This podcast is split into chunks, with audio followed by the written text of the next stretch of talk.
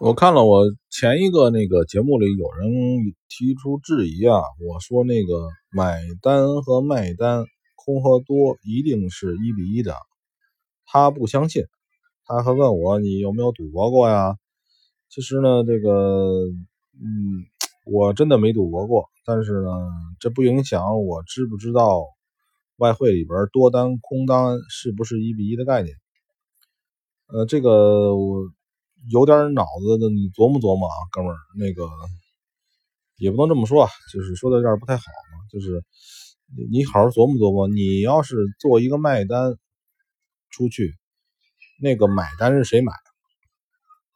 没人买吗？没人来买，你卖给谁去？他这个在外汇这个市场里的很多是这样，你买是你的上家、平台商、外汇公司装怎么都行。你怎么叫都行，你买就是他卖，你卖就是他买，对吧？你不管是他买了，就是你去，你买一手，谁来卖给你这一手？不能是有人承担你这个这一单，就要他就承担你对应的风险。也就是说，你亏了他赚，你赚了他亏。不管是他把这一单抛到市所谓的市场里去，还是自己吃掉。都是一样的，对你来说没有区别，都是一一对应的。股票里也是这样啊，任何一个交易，所谓的交易市场都是这样啊。股票里你不是吗？你买一手就有人卖一手，你卖一手就有人买一手。期货里也是啊，这个是毋庸置疑的事情。这个东西，我想为什么会有疑问呢？这个底层逻辑想不明白。那你还来炒什么，是吧？你还炒什么外汇啊？炒什么股啊？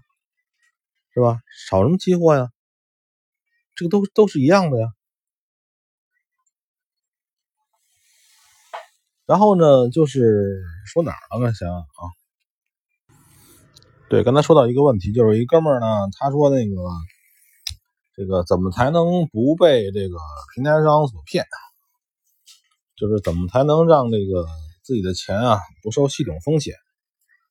我之前也讲过呀，分散啊，就是你多开几个账户啊。你真的这个不是说我没有什么没有见过什么世面。我跟你讲，在外汇平台上，几万美金以上的，一两万美金、两三万美金，就是咱们算算多点吧。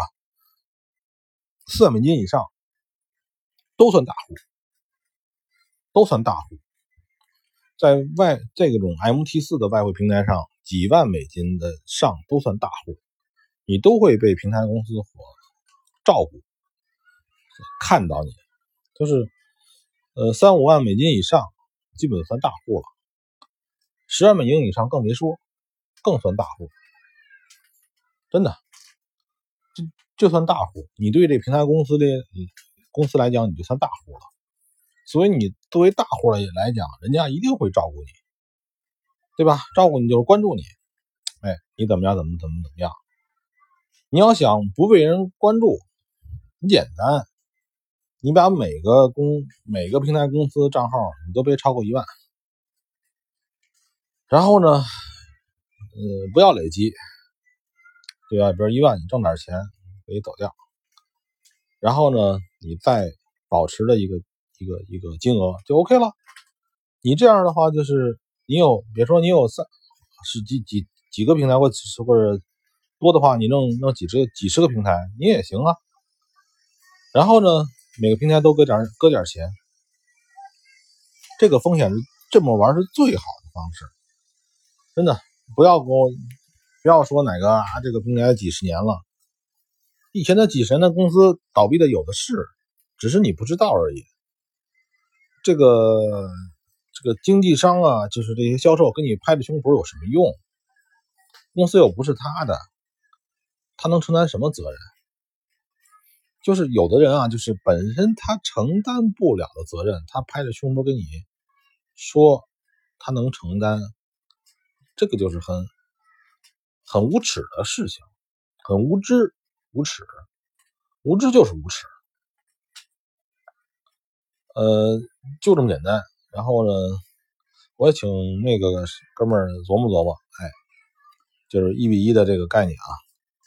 然后呢，为什么当初会引出这个事儿呢？就是说，还是很多人想知道什么叫大多数，什么叫什么叫小数多数。就是作为交易者来讲，其实这个是永远是一半一半的。